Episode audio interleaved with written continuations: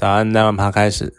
嗯，今天呢，想要来聊一下电影跟纪录片。为什么会想到这个呢？是因为我前几天听了一个，最近有一个那个什么台湾的纪录片影展，然后之前听他们的宣传人员去上节目，然后聊了一下，就是纪录片影展里面在播些什么事情，然后在讲些什么东西。那里面其实讲到一个蛮有趣的点，是纪录片的形式其实已经。超过我们的想象了，就是嗯，可能大家对纪录片印象是那种，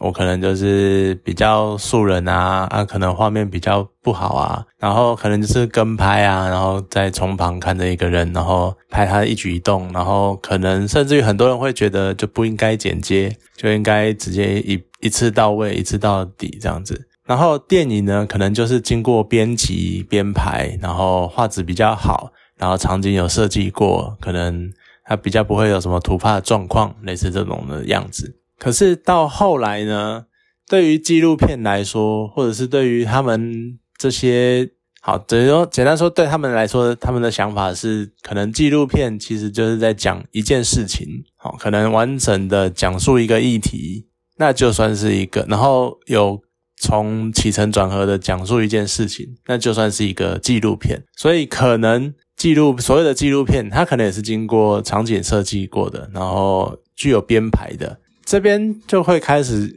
我觉得蛮有趣的地方是，那你看到现在啊，其实你可能从这个观点去看的话，你可能会觉得纪录片跟电影越来越分不出差别。嗯，像是好了，其实我看的纪录片不多，可是之前看过一些纪录片，好像是十二页或者是。十二页二，对，东同系列的，好吧，我比较有印象的这一部，他讲述的方式，其实他已经经过剪辑，然后有他的，然后他场景是经过编排的，甚至于摄影啊，然后那个灯光，然后光影的角度什么的，都有塑造出一种气氛，一种环境。嗯，其实这样看的话，就会变成我们来总归总观的讲好了。其实不管电影或是纪录片。他们都是一个作品，而他们的作品呢，都是由一个人或者一个团队去打造出来的。那通常在其中比较占比较大的成分的，就是决策权的，就是导演。那导演呢，他就会一定会把他的观点放进去，会把他的想法放进这个作品里面。所以你说纪录片，它真的就比较客观吗？其实好像也不一定，因为它就是。他还是以拍摄者的角度在看这件事情，而且讲的极端一点啊，他只要不是整部电影两小时、一个半小时的从头到尾一镜到底，只要他经过剪辑，那创作者他一定会截取他想要的片段、想要讲述的事情、想要探讨的面向跟议题，而去截取这些片段，然后剪成一个半小时的电影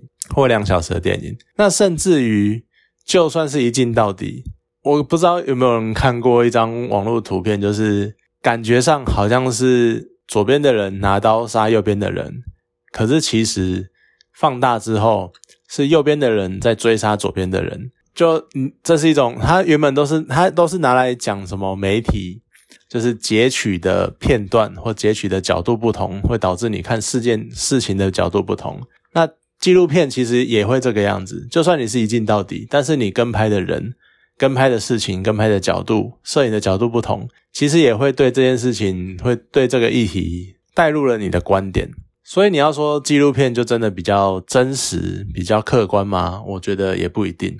那再回过头来讲电影，那电影可能大家就会觉得说，呃。哦，好像电影就比较不真实啊，或者电影比较虚幻啊，比较可能会特别的美好或特别的不好，就会特别强调一些情节情桥段。可是你回看一些过往的电影，甚至于是近几年的，那当然电影我看的比较相对于纪录片来说比较多，所以比较有印象了哈。像之前的婚姻故事，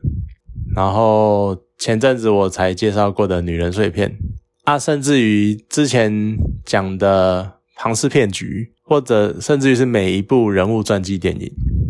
其实他们都有记录的意味存在。但是同样的，他们不可否认，他们画面场景对话经过设计安排，可是他们都是基于一个事实、一整个事件的事实去讲述这件事情。那你要说这种还算是电影吗？或者它其实已经可以算是纪录片了呢？所以我觉得真的就是越来越模糊那个界限。那你要说这种电影哦，甚至于还有像《游牧人生》，它其实也是在记录从一个演员化身的角色去记录整个呃《游牧人生》里面呃露营车族的这个族群的人，他们的生活形态、他们的生活方式跟想法、理念之类的。其实这也是一种，我觉得已经算是所谓的好，可能不讲不讲电影化。可能讲高规格的纪录片了，那所以真的就是界限会越来越模糊，所以你要再去分什么电影或纪录片，我觉得可能已经越来越难分了。那这个时候再回头讲回电影这件事情，刚刚讲了嘛，很多人在之前的印象，以前的印象就会觉得说电影就是比较虚幻啊。他可能比较正面啊，或特别的，或某些情节、某些对话经过特别的强调、强化这样子，那这就会。可是你看到现在，其实越来越多人，越来越多有一派的人会觉得说，你电影就是要真实，要好，可能要讲合乎逻辑，或者是他们就会很在意电影拍的，譬如说，嗯，勾心斗角的时候，这个桥。这个环节，这个决策够不够符合人性那种感觉？可我有时候就会觉得说，我毕竟还是站在那一种，好，我可能比较开放的心态，但是我的本质还是会认为，我内心还是会认为说，电影它就是一个让创作者自由发挥他想要扩张的世界观的一个创作方式。所以你说，就算是纪录片，它只是。拍的那个对象有他的实际的样子，可是你就算是电影，他也有他的想法，他想要表达的方式，甚至于是作者他本身的世界观。那我觉得你就不需要再讨论说什么这个作者这个角色他的状态不合理不干嘛的，他只要没有违反这个作者他所设定的世界观，或者是他不会做出真的很莫名其妙的决定。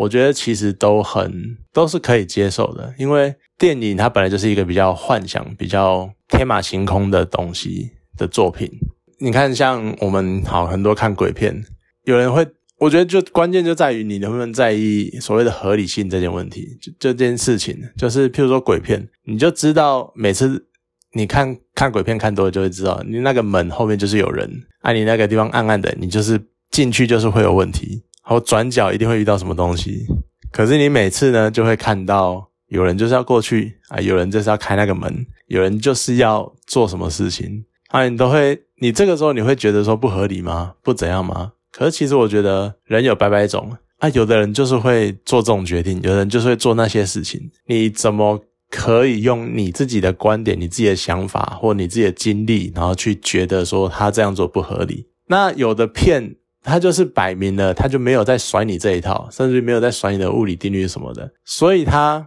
其实哦好，其实这种片，反而大家会觉得说，他一开始设定就已经没有在管理这些事情了，所以他好像应该要，所以好像应该就可以怎样怎样怎样。然后反而是他的世界观架构在比较接贴近现实的情况下，那大家就会非常的在意他的真实性。我有时候会觉得，好，就像是天能。我一直没有讲《天能》这部电影，是因为其实我觉得它看完它就是一个动作片，可是因为它架构在一个我们还没有办法证实，但看起来又好像有它的理论在的一套物理架构下，然后就会开始大家就开始狂赞赞说。呃啊，它这个东西应该是怎样怎样怎样，然后它那个或者东西为什么会反转，然后反转之后应该是怎样，然后整个时间的顺序啊，然后时间的长短这样子，我就会觉得说啊，他就是其实诺兰他拍这种电影，甚至于他拍所谓的全面启动、拍星际效应，他其实没有在跟你管什么真正的多细腻的架构，有他有理，他有很基本的理论基础。但那都是理论，他也没有跟你讲。像你，像有人会去在意全面启动，它最重要的一点是什么？最重要的一点是，你是怎么让大家一起做梦的？那个机器，他完全没有解释啊。啊，天能真正重要、真正真正关键的是什么？是那个转换机。有人在意那个东西怎么运作的吗？没有啊。可是你在在意后面的剧情，什么地方合不合理，呢什么地方环节有没有问题，有没有 bug，干嘛干嘛？我都觉得有这个必要吗？因为它都已经，它就已经算是一个架空在现实架构里面的东西了。你为什么要去在意它的合理性？那这还是一个我们可能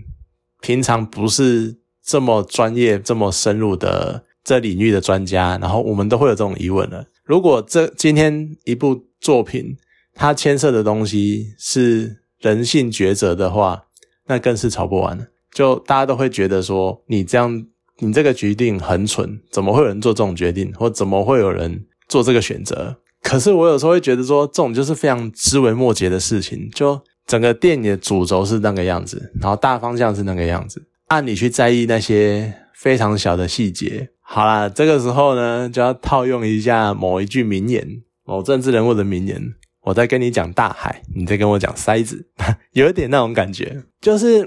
好，整个已经是一个很大的世界观，已经很大的架构。一来是不太可能完美，二来是有一些东西，有一些人的决定啊，他就是蠢嘛，他就是没有想清楚嘛。那你真的要说人绝对不可能做出这种决定吗？又好像怪怪的吧，因为你讲的好像变成好这个方向会变成好像是你有多聪明，你遇到同样的情况，你就是会做出同样的，你就是你就是会做出比电影中的人更好的决定的那种感觉，或者是甚至于有些人直接踩道德制高点开始在批判什么的。呃，好举几个例子好了，像之前《神力女超人》一九八四，虽然它是真的蛮有争议的啦，对大家很多人有争议的点呢，争议点就变成了。史蒂夫他为什么转身之后，他转身在第三者身上啊？怎么好像没有人在强调第三者他的自个人意思是什么，或者是他其实被强暴了这样子？你就会觉得说，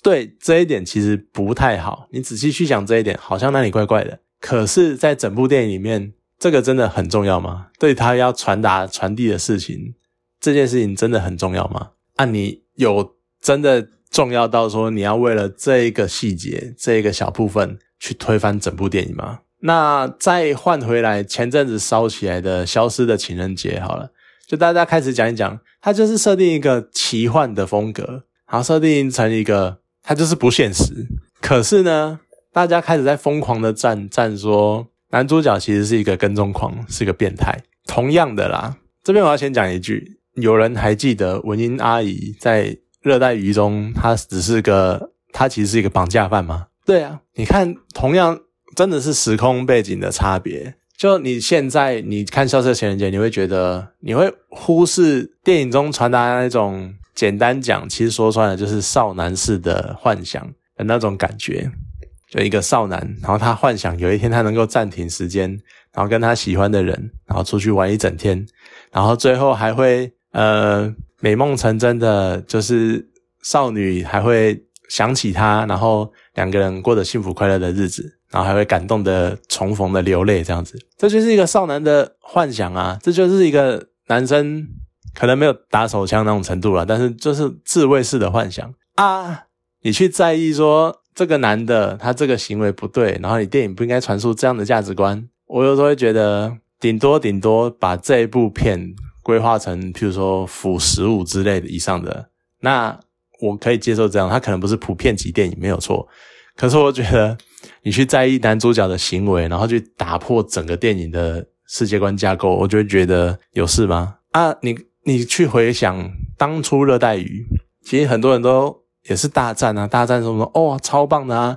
哦，文英阿姨演的超好笑啊，然后整部电影很轻松很有趣，然后呃。他在讲什么？就算是绑架犯也有温情啊，然后也会开开心心的啊，然后整个在讽刺什么教育体制干嘛干嘛的。可是你去回想那时候一片好评，可是有人想过文英阿姨是个绑架犯吗？她终究是绑架了一个小孩跟一个青少年，这件事情本身还是错的啊。那怎么没有人批判这件事情？所以我就会觉得多多少少大家都还是会用自己的喜好去评论一段事，评去评论一件事情。然后我就会觉得，或许所谓的评论，就像我现在在做的事情，其实也是很主观的，就只是讲自己的观点而已。那我就会觉得说，OK，就所以我会觉得开放的心态，你电影要讲什么东西，我觉得就是创作者的自由啊，创作者想要表达的事情讲出来了，那你有你的共鸣，你有你的想法，我觉得都 OK。但是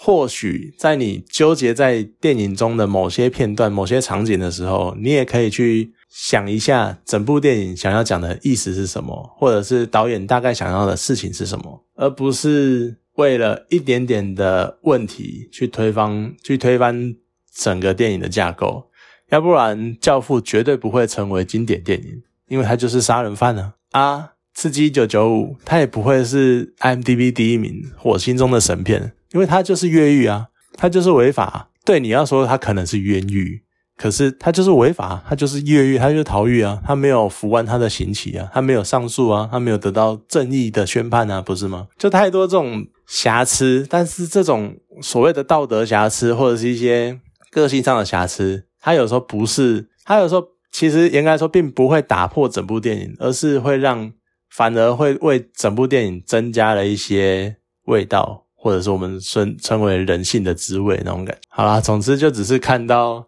纪录片影展跟想，然后跟他讲的这句话，然后想到了纪录片跟电影之间的界限越来越模糊，我觉得很模糊也是一个蛮无奈的事情吧，就会觉得最近的电影真的是越来越没梗了。你就看各种小说翻拍、真实电真实故事改编，或者是老电影翻拍或同一个 IP 翻拍，好像我们已经没有能力在。成功的创造出一个新的世界观或者是新的作品了，我觉得这是一个蛮蛮可惜的事情啊。好，那总之就是你看，所以纪录片跟电影越来越模糊嘛，然后再加上一些之前对于每次看到有人在这边赞电影的真实性的心中的一点一点点小小的好奇或者是奇怪的观感，就是你会为什么会在意这些枝微末节的事情？